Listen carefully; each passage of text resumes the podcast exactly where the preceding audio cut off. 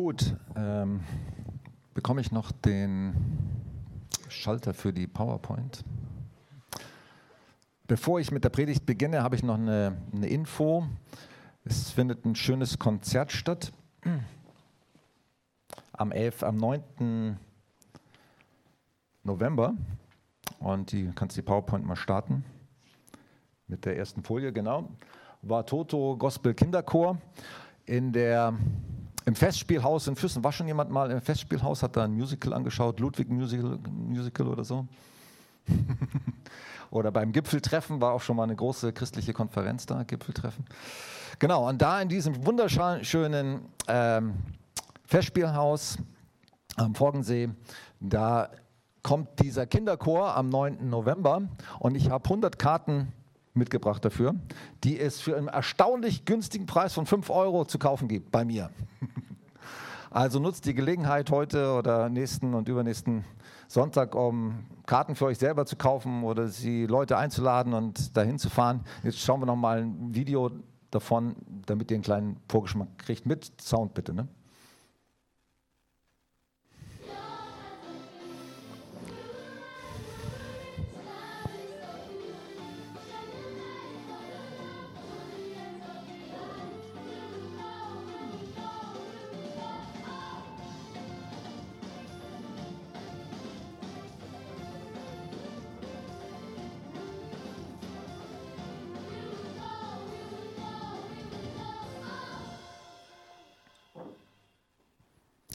Genau, Watoto, das ist ein Kinderchor, kommt aus dem Uganda, aus einem missionarischen Projekt dort und dadurch wird auch die Arbeit dort mit unterstützt. Also nutzt die Gelegenheit, es ist ein super Event.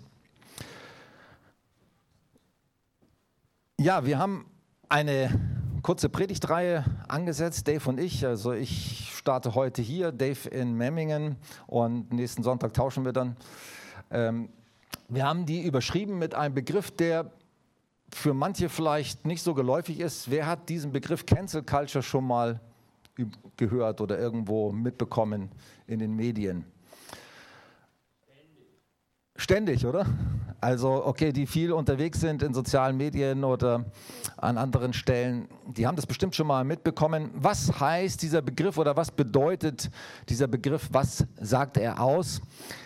Es bedeutet so viel wie, wenn du nicht meiner Meinung bist, dann fliegst du raus. Dann fliegst du aus meinem Freundeskreis raus, dann lösche ich dich von meinem, äh, als Freund zum Beispiel, wenn es jetzt im privaten Bereich ist, dann lösche ich dich einfach. Ne? Dann bist du für mich nicht mehr existent. Wenn du nicht meiner Meinung bist, dann bist du out, dann bist du gestrichen, dann bist du gecancelt. Das kommt, kommt im privaten Bereich vor, aber natürlich auch im politischen Bereich. Da gibt es die sogenannte Political Correctness. Wenn du bestimmte Dinge nicht so sagst und nicht übereinstimmst, wie es die allgemein gültige Überzeugung ist, dann fliegst du raus. Dann bist du nicht mehr Teil oder ähm, bist du nicht mehr akzeptiert. Ich habe hier mal so ein kleines Beispiel dafür mitgebracht. Wer erinnert sich an diese Talkshow von Johannes B. Kerner und Eva Herrmann? Ist schon ein bisschen her. Ähm, ging auch groß durch die Medien. Eva Herrmann hat ein Buch geschrieben, das Eva-Prinzip, und hat sich geoutet, dass sie für konservative Familienwerte eintritt und für ein, sage ich mal, konservatives Frauenbild, dass es nicht sein muss, dass Frauenquoten ständig eingehalten werden auf allen äh, Arbeitsstellen und äh, dass alle Frauen zum Arbeiten gehen müssen äh, und alle Kinder, ich mal, ab am besten schon ab einem Jahr in die Krippe gehören und in die Kita, damit Frauen auch wieder voll berufstätig sein können. Und sie hat sich halt in dieser Talkshow und auch in ihrem Buch dagegen ausgesprochen. Und dann gab es ziemlich wilde Diskussionen in dieser Talkshow. Und sie hat natürlich auch ein paar steile Aussagen gemacht, die sagen wir, schon ein bisschen provoziert haben oder herausgefordert haben. Ähm, ja, das macht man manchmal, wenn Diskussionen heiß hergehen. Auf jeden Fall wurde sie dann von Johannes B. Kerner aus der Talkshow rausgeschmissen. Frau Herrmann, Sie dürfen jetzt gehen. Hart. Weil sie eine Meinung vertreten hat, die nicht der allgemeingültigen Meinung zum Beispiel dieses Senders, ZDF in dem Fall, entsprochen hat und sie war auch Moderatorin, hat dann auch ihren Arbeitsplatz. Sie war eine der beliebtesten Fernsehmoderatorinnen, ich glaube sogar heute Sprecherin, oder? Ähm, und hat dann ihren Arbeitsplatz verloren, weil sie eben nicht mehr die Meinung vertreten hat, die der Sender oder die Gesellschaft, sage ich mal, allgemeingültig möchte, dass sie vertreten wird auch. Das kriegen wir mehr und mehr mit, dass es so Meinungen gibt, denen darfst du nicht widersprechen, oder? Und wenn man denen widerspricht, dann kann man nicht mehr normal darüber diskutieren, sondern dann wirst du gecancelt. Wir haben diesen Begriff oder als Überschrift genommen für unsere Predigtreihe oder Kurzpredigtreihe, sind ja im Moment nur zwei Predigten, eventuell werden wir es auch noch verlängern, ähm, weil wir merken, es geht es trifft auch in Kirchen natürlich rein, es trifft unser ganzes Privatleben auch hinein, dass viele nicht mehr in der Lage sind, ruhig und normal miteinander zu diskutieren mit anderen, die andere Meinung vertreten. Dass man sich nicht mehr stehen lassen kann, dass man äh, andere Meinungen nicht mehr als Ergänzung sehen kann, sondern dann fliegen Leute raus, dann rede ich nicht mehr mit dir. Dann bist du nicht mehr mein Freund oder so wenn du anderer Meinung bist als ich. Und deswegen, weil wir das mitbekommen, nicht nur in der Gesellschaft, sondern auch in vielen privaten Bereichen, vor allem auch in den sozialen Medien ist das ein großes Thema, haben wir das aufgegriffen, haben gesagt, darüber müssen wir auch hier in der Kirche sprechen. Andere Meinungen zu haben, unterschiedliche Meinungen zu haben, sind ja wie ein Spannungsfeld, oder? Ähm, Wer kennt das in der Ehe zum Beispiel, dass man mal unterschiedliche Meinungen hat? In der Kirche, in der Gemeinde sind wir ja immer alle einer, Meinung, oder? Halleluja. Nein, es gibt überall, wo zwei Menschen zusammenkommen, da gibt es auch unterschiedliche Meinungen. Bei den Juden sagt man sogar, wenn zwei Rabbis miteinander diskutieren, gibt es drei Meinungen. Also es gab überall, wo Menschen zusammenkommen, gibt es unterschiedliche Ansichten. Und natürlich gibt es die unterschiedlichen Ansichten auch, zum Beispiel, wie man die Bibel versteht oder auslegt, wie man eine Kirche oder aufbaut und gestaltet oder einen Gottesdienst und so weiter. Immer wenn Menschen zusammenkommen, gibt es unterschiedliche Ansichten und unterschiedliche Meinungen dazu. Und man kann das entweder als Bedrohung auffassen oder man kann es als Chance sehen. Und wir sind dafür, wir sind der Meinung, es ist gut, wenn man Unterschiedlichkeit und Spannungen als Chance wahrnimmt und als Chance sieht. Und unterschiedliche Meinungen und Spannungsfelder überhaupt als eine Gelegenheit wahrnimmt, nämlich zum Beispiel zur Ergänzung. Es ist doch gut, dass dein Mann anders ist als du, oder? Wenn er genauso wäre wie du, wäre es langweilig und wird auch manchmal vielleicht äh, in eine falsche Richtung losgehen. Ähm, der Partner zum Beispiel in einer Ehe, in einer Partnerschaft kann einen gut ergänzen. Er kann Sichtweisen plötzlich mit hineinbringen, die ich vorher gar nicht gesehen habe oder gar nicht wahrgenommen habe. Und wenn ich das zulasse, wenn ich das grundsätzlich mal als positiv ansehe, der andere darf und soll auch anders sein als ich, hey, das ist super. Und Dave wird besonders auch in seiner Predigt, ich will das gar nicht so vorwegnehmen, wird er besonders darüber sprechen, welche Herzenshaltungen wir brauchen in diesen Spannungsfeldern, wenn wir unterschiedlich sind. Ich möchte heute über das Thema Liebe und Wahrheit sprechen. Ihr habt es ja schon auch in den Liedern ein bisschen rausgehört, ihr aber die Lieder ein Stück weit danach ausgewählt. Wir schauen der Wahrheit ins Auge zum Beispiel, ich komme nachher nochmal drauf. Oder ich danke dir, dass du mich kennst und trotzdem liebst. Da wird schon so diese, kommt auch in den Liedern schon ein bisschen diese Spannung raus zwischen Wahrheit und Liebe. Man könnte auch, ich hätte es auch mit, die Predigt auch mit Gnade und Wahrheit überschreiben können. Und ich denke, diese beiden Aspekte, sie gehören zusammen und wir dürfen sie nicht gegeneinander ausspielen, sondern wir brauchen beides. Wir brauchen Liebe und Wahrheit oder wie es in einem Bibelvers heißt von Jesus, ich komme gleich nochmal drauf im Johannesevangelium, in ihm sind erschienen Gnade und Wahrheit. Dieser Vers hat mich auch sehr angesprochen. Liebe ohne Wahrheit bessert nicht, Wahrheit ohne Liebe heilt nicht. Manche Leute haben so den Ansatz, wenn man sich liebt, dann darf man dem anderen nicht mehr die Wahrheit sagen. Wenn wir uns lieb haben, dann müssen wir immer nett zueinander sein, dann müssen wir uns immer streicheln, dann dürfen wir uns nicht gegenseitig herausfordern. Aber wenn wir so miteinander umgehen, auch wenn wir zum Beispiel unsere Kinder als Eltern so lieben würden, dass wir sie nicht erziehen oder ihnen nicht die Wahrheit sagen und sie immer alles machen lassen. Ja, es ist gut so. Toll, mach weiter so. Was würde passieren? Sie würden sich nicht verändern. Sie würden sich selber schaden. Also Liebe und Wahrheit gehören zusammen. Wir müssen uns auch gegenseitig, auch gerade, ich glaube, gerade wenn wir uns lieb haben und wenn wir uns lieben, dann müssen wir in der Lage sein, uns auch gegenseitig Wahrheit zuzumuten, auch unangenehme Wahrheit manchmal. Und sie hören wollen, oder? Also wenn wir uns nur lieb haben, sagen, alles muss immer lieb und nett sein, dann verändert sich auch nichts zum Besseren. Also Liebe ohne Wahrheit bessert nicht. Aber was ist mit Wahrheit ohne Liebe? Eine Katastrophe. Auch die Bibel als Wahrheit Gottes, du hast es schon gesagt, Markus, äh, die Bibel ist letztendlich unser, unser Fundament und unsere Grundlage der Wahrheit. Könnte man sich gegenseitig um die Ohren hauen und sich richtig wehtun damit. Wer hat sowas schon mal gehört, dass sowas passieren kann?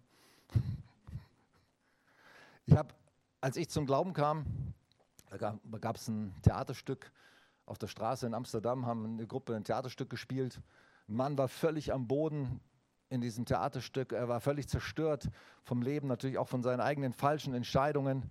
Und ein Pastor kam, so schwarz angezogen, so der klassische, sag mal, Pastorentyp, mit einer riesen Bibel, die haben sie so, keine Ahnung, woraus sie sie produziert hatten, und schlug mit dieser Bibel auf diesen Typen ein, der da sowieso schon am Boden lag. Und er sagt, tu Buße, tu Buße, mein Sohn. Und haute auf ihn ein. Entschuldigung.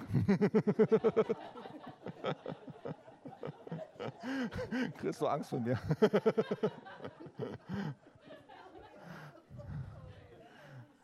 Und schlug, schlug mit der Bibel auf diesen Menschen ein, der sowieso schon total unten war. Hey, mit der Bibel, die Bibel kann man sich auch gegenseitig um die Ohren hauen.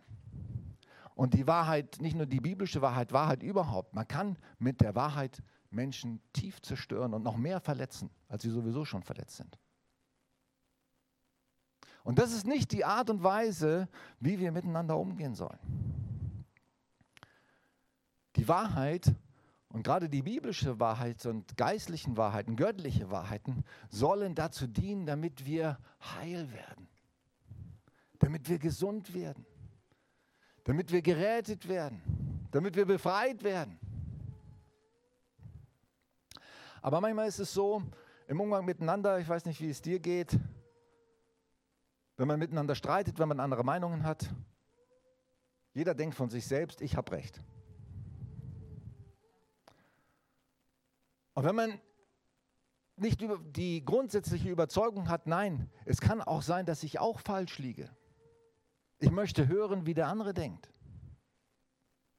Dann kommt man nicht zueinander. Dann verletzt man sich immer mehr. Im 1. Johannes 1, Vers 17 steht dieser sehr wichtige und sehr grundlegende Vers. Durch Mose gab uns Gott das Gesetz mit seinen Forderungen, aber nun ist uns durch Jesus Christus seine Gnade und Wahrheit begegnet. In der Gnade, ich habe es jetzt Liebe und Wahrheit überschrieben, die Predigt, aber man könnte sie auch Gnade und Wahrheit überschreiben. In der Gnade steckt ja ganz besonders die Liebe Gottes dass er uns unsere Schuld nicht anrechnet zum Beispiel. Dass er uns nicht behandelt nach unseren Fehlern, nach, den, nach dem, wie wir es eigentlich verdient hätten. Das ist Gnade. Sondern mit Liebe. Gott behandelt uns mit Liebe. Er verzeiht uns. Er ist großzügig. Er ist langmütig. Er ist geduldig. Er ist freundlich, obwohl wir es nicht verdient haben. Das ist Gottes Gnade. Und in Jesus kommen eben diese beiden Dinge zusammen, dass nicht nur Gott Forderungen an uns stellt, wie es im Gesetz war. Und wenn wir diese Forderungen und dieses Gesetz nicht erfüllen, dann fallen wir unten durch, wie bei der Cancel Culture eben. Wenn du die Forderungen Gottes nicht einhältst, wenn du sie nicht erfüllst, dann fällst du unten durch. Das ist Gesetz. Aber in Jesus ist etwas anderes gekommen. Die Forderungen bleiben immer noch bestehen oder die Wahrheit bleibt immer noch bestehen, aber die Gnade kommt dazu. Und nur beides zusammen nur durch beides zusammen können wir, können wir weiterkommen und Gott besser kennenlernen und auch verändert werden.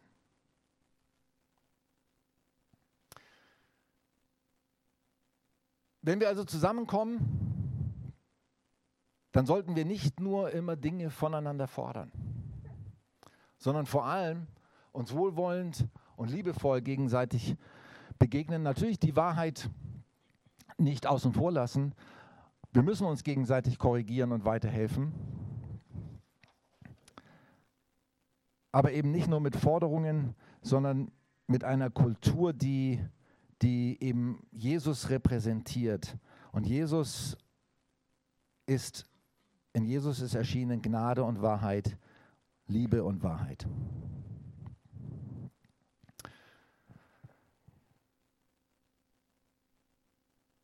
Gnade und Wahrheit, Liebe und Wahrheit heißt eben, dass wir aber auch nicht nur, ich habe es hier mal genannt, dass das Leben ist kein Ponyhof und die Kirche kein Kuschelclub. Das ist jetzt so ein bisschen so Pauschalisierungen. Äh, natürlich brauchen wir Wahrheit und wir müssen die Bereitschaft für Veränderungen und für Kompromisse mitbringen. Das Leben ist herausfordernd und schwierig und wir, wir müssen bereit sein, auch uns zu verändern. Also wir müssen Wahrheit die uns auch für uns auch unangenehm ist, auch zulassen. Und wir müssen bereit sein, Kompromisse zu schließen mit anderen. Angefangen bei, beim Ehepartner, aber natürlich auch mit unterschiedlichen Meinungen in der Kirche. Dieses Lied haben wir vorhin gesungen. Wir schauen der Wahrheit ins Auge. Wir stellen uns in dein Licht. Es ist nicht leicht, unangenehme Wahrheit zuzulassen und zu hören. Ich weiß zum Beispiel, dass ich eine starke Tendenz habe zum Egoismus.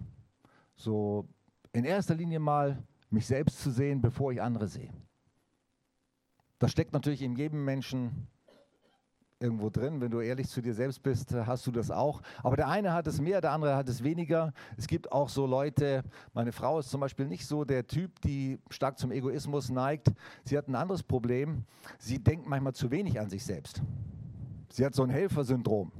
Denkt, ich muss dem helfen und da muss ich noch was Gutes tun und dem könnte ich auch noch was Gutes tun. Und manchmal muss sie eher zurück, sich zurücknehmen und sagen, ich muss auch mal Zeit für mich haben, ich muss auch einmal an mich selber denken. Aber ich habe so das Problem, ich denke manchmal zu viel an mich selbst. Und das ist natürlich unangenehm, sowas zu hören. Ich kriege das dann auch manchmal gespiegelt. Das ist nicht leicht.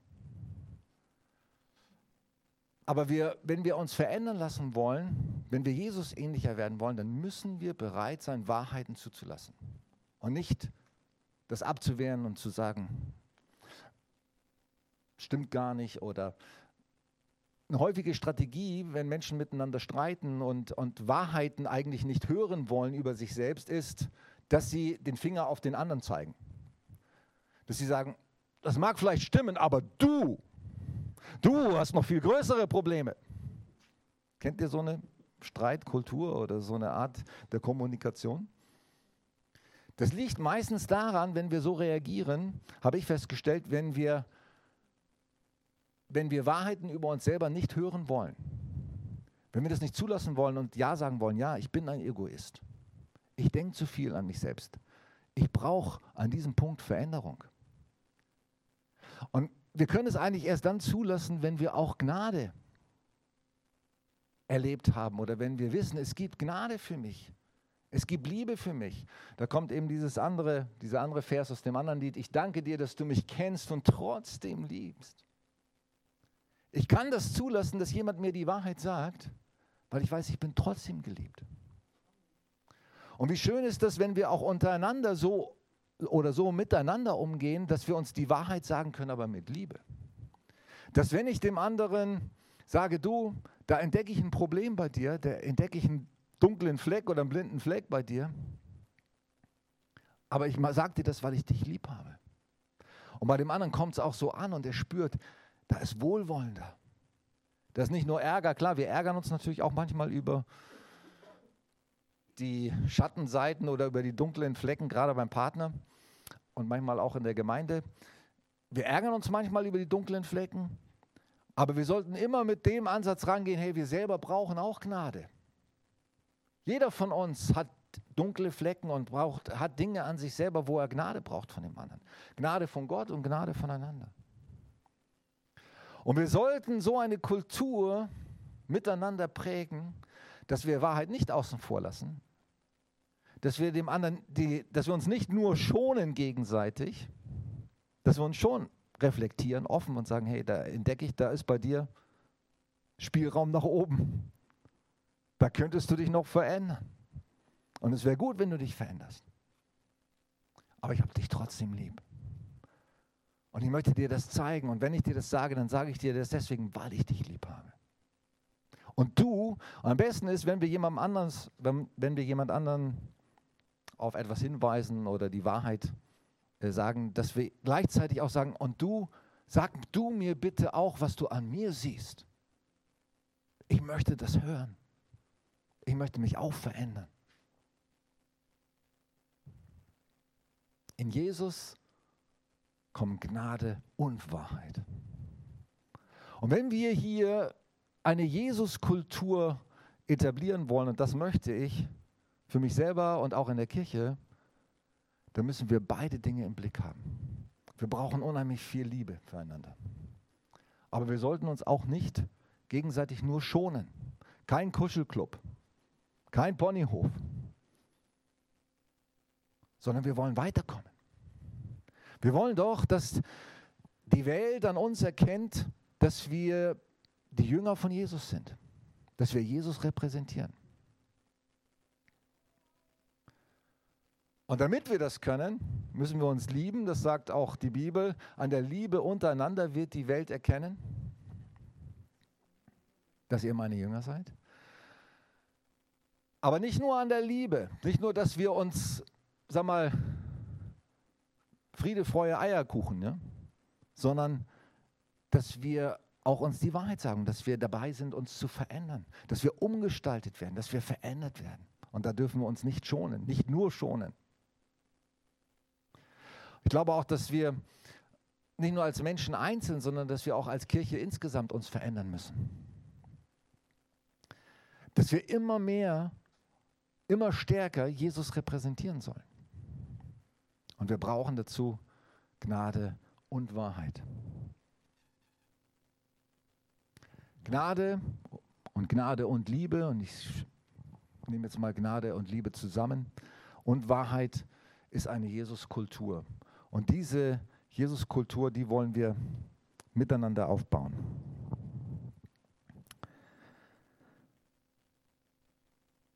Ich, ähm, ich war gestern auf einer Beerdigung oder auf, war keine Beerdigung, sondern die Beerdigung hatte vorher schon stattgefunden. Es war eine Trauerfeier für einen jungen Mann, der oder ja, ein Mann im Alter von 44 Jahren gestorben ist vor zwei Wochen. Er gehörte nicht zu unserer Kirche, aber er war gelegentlich im Kontakt hat uns mitgeholfen im Projekt Kuttlichstraße und ist dann sehr plötzlich gestorben. Und wir haben eine, eine Trauerfeier für ihn gestern veranstaltet und die Kater hatten ein schönes Lied gesungen. Und ich habe gedacht, das passt auch heute gut als Abschluss von dieser Predigt. Und ich möchte, dass, dass sie das singt und dass wir diese Zeit nehmen, während sie singt, dass wir uns selber reflektieren, wo möchte ich stärker in diese Jesus-Kultur hineinkommen? Wo habe ich vielleicht, wo scheue ich mich davor, jemandem anders die Wahrheit zu sagen, obwohl es eigentlich nötig wäre, weil ich vielleicht Angst habe vor der Reaktion? Oder wo habe ich jemand anders mit, mit Wahrheit zwar konfrontiert, aber ohne Liebe? Wo fehlt mir die Liebe?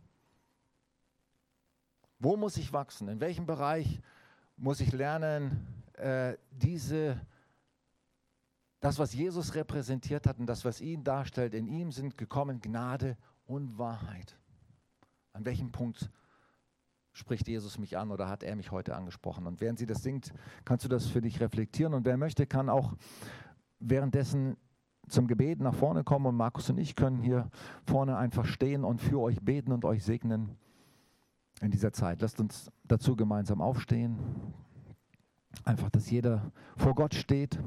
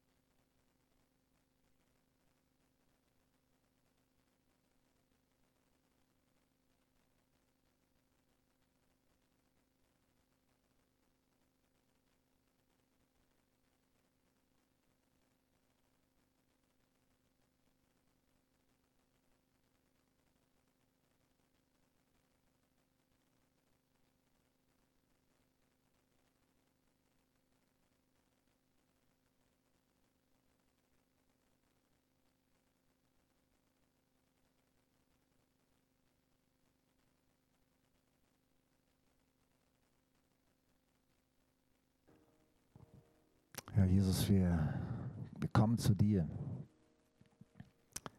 Wir schauen der Wahrheit ins Auge. Du bist die Wahrheit. Du bist der Weg und die Wahrheit und das Leben. Wir kommen zu dir. Wenn dein Licht auf uns fällt hier, dann, dann sehen wir auch unsere Schatten, aber du schaust uns nicht an mit, mit Verdammnis, nicht mit Anklage, sondern mit, mit heilender Liebe. Und ich bete jetzt für jeden, für mich selber und für jeden, der hier ist, dass, dass deine heilende Liebe zusammen mit deiner Wahrheit uns verändert weiter in dein Bild, Jesus. Und uns, uns auch unser Miteinander, in den Ehen, in den Partnerschaften, im Miteinander zwischen Eltern und Kindern, Kindern und Eltern, zwischen Brüdern und Schwestern, dass es immer mehr deine Kultur widerspiegelt, Jesus. Wir wollen dich widerspiegeln und du möchtest, dass wir dich widerspiegeln. Hilf uns, dass wir uns nicht schonen gegenseitig, da wo wir Veränderung brauchen, aber dass wir uns nicht mit Wahrheit erschlagen und dass wir nicht äh, keine Cancel Culture leben, sondern eine Kultur der Annahme und der Liebe auch in Andersartigkeit. Herr.